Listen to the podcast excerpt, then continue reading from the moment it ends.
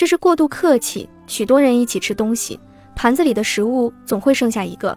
日本关西地区将这种现象称为过度客气，但具体是什么时候开始这么说的，暂时还不清楚。